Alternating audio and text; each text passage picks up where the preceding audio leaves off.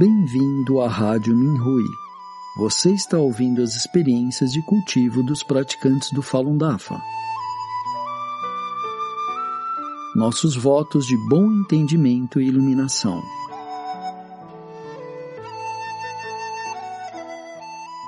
No programa de hoje apresentaremos uma experiência de cultivo da categoria autoaprimoramento intitulada O que nos impede de sermos diligentes, escrita por uma praticante da China continental.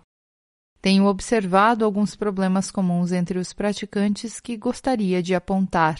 O primeiro problema é enfrentar as críticas, seja sobre cultivo ou sobre assuntos cotidianos há uma tendência de dar um passo ao lado, mudando o foco do tema imediatamente, ou ainda pior. Quando alguém nos critica, imediatamente criticamos a pessoa que está apontando algo. Na superfície, é uma forma de escape, porém, de fato, isso indica que estamos tentando fugir disso com um grau de astúcia. O mestre disse, abre aspas, eu tinha dito a vocês que as pessoas astutas são pessoas más. Fecha aspas. Ensinando o Fá no Farrui de Nova York, 2010. Eu mesma tenho feito isso. Durante o estudo do Fá, quando lia partes que apontavam minhas deficiências, queria ler mais rápido para passar essa sessão fugazmente. Quando leio que o mestre nos pede que façamos algo, porém que sinto ser difícil de conseguir, com frequência surge uma mentalidade negativa em mim. Por exemplo, o mestre disse, abre aspas, Frequentemente digo que quando você realmente deseja o melhor aos outros, sem nem sequer um traço de coração egoísta, o que disser fará com que os outros derramem lágrimas. Você pode tentar? Fecha aspas. Ensinando o Fá no Dia Mundial do Falun Dafa. Quando li isso, abriguei esse pensamento. É impossível para mim. Compartilhei com um companheiro praticante que me disse seriamente: quando estudamos o Fá, necessitamos fazer o nosso maior esforço para mudar as nossas noções e assim poderemos nos beneficiar significativamente no nosso cultivo. Isso me comoveu. Quando estudei novamente essa parte do Fá, enviei fortes pensamentos retos do fundo do meu coração. Mestre, conseguirei fazer isso? O segundo problema, quando sempre falamos de nós mesmos, mas quase nunca olhamos para dentro. Às vezes, inclusive quando procuramos olhar para dentro, somente olhamos superficialmente e nos recusamos a chegar até as raízes. O terceiro problema. Os praticantes tendem a entrar em conflito quando discutem um assunto.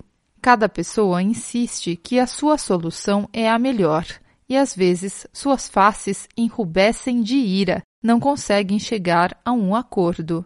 Pessoalmente, creio que não importa quão boa seja a solução de alguém, a ênfase interminável é um erro. O que parece mais correto, quando levado ao extremo, termina ficando equivocado. Não devemos discutir. Pelo contrário, devemos nos alentar e auxiliar mutuamente. Somente desse modo a solução final funcionará e será a melhor. Um problema a mais é o apego ao TIM. Muitos praticantes mais velhos estão apegados aos seus netos. Quando visito meus pais, sempre aponto à minha mãe seu apego pela sua neta. Como meu irmão e sua esposa trabalham o dia todo, minha mãe cuida da sua neta em casa.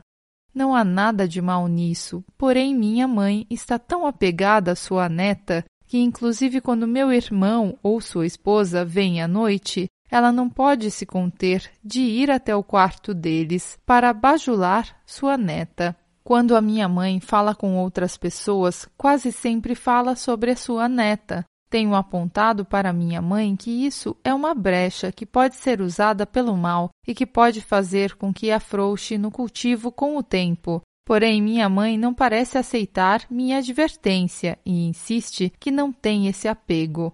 Não me darei por vencida e a recordarei cada vez que eu for visitá-la.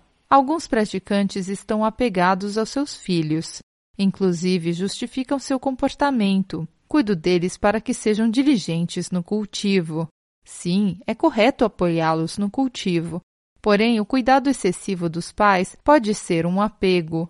Com tanta atenção para os seus filhos, não podem se enfocar com seu próprio cultivo e não conseguem entrar em tranquilidade por causa desse apego. Muitas vezes se sentem desequilibrados porque acreditam que o seu amor não é retribuído, porém nunca pensam na causa real desse desequilíbrio. Não escrevo esse artigo para culpar ninguém, apenas para que sirva como um lembrete. Sejamos diligentes juntos.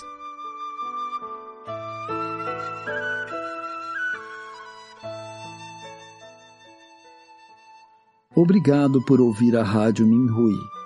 Para mais informações a respeito da perseguição ao Falun Dafa na China e de experiências e eventos de praticantes ao redor do mundo, visite o nosso site pt.minhui.org.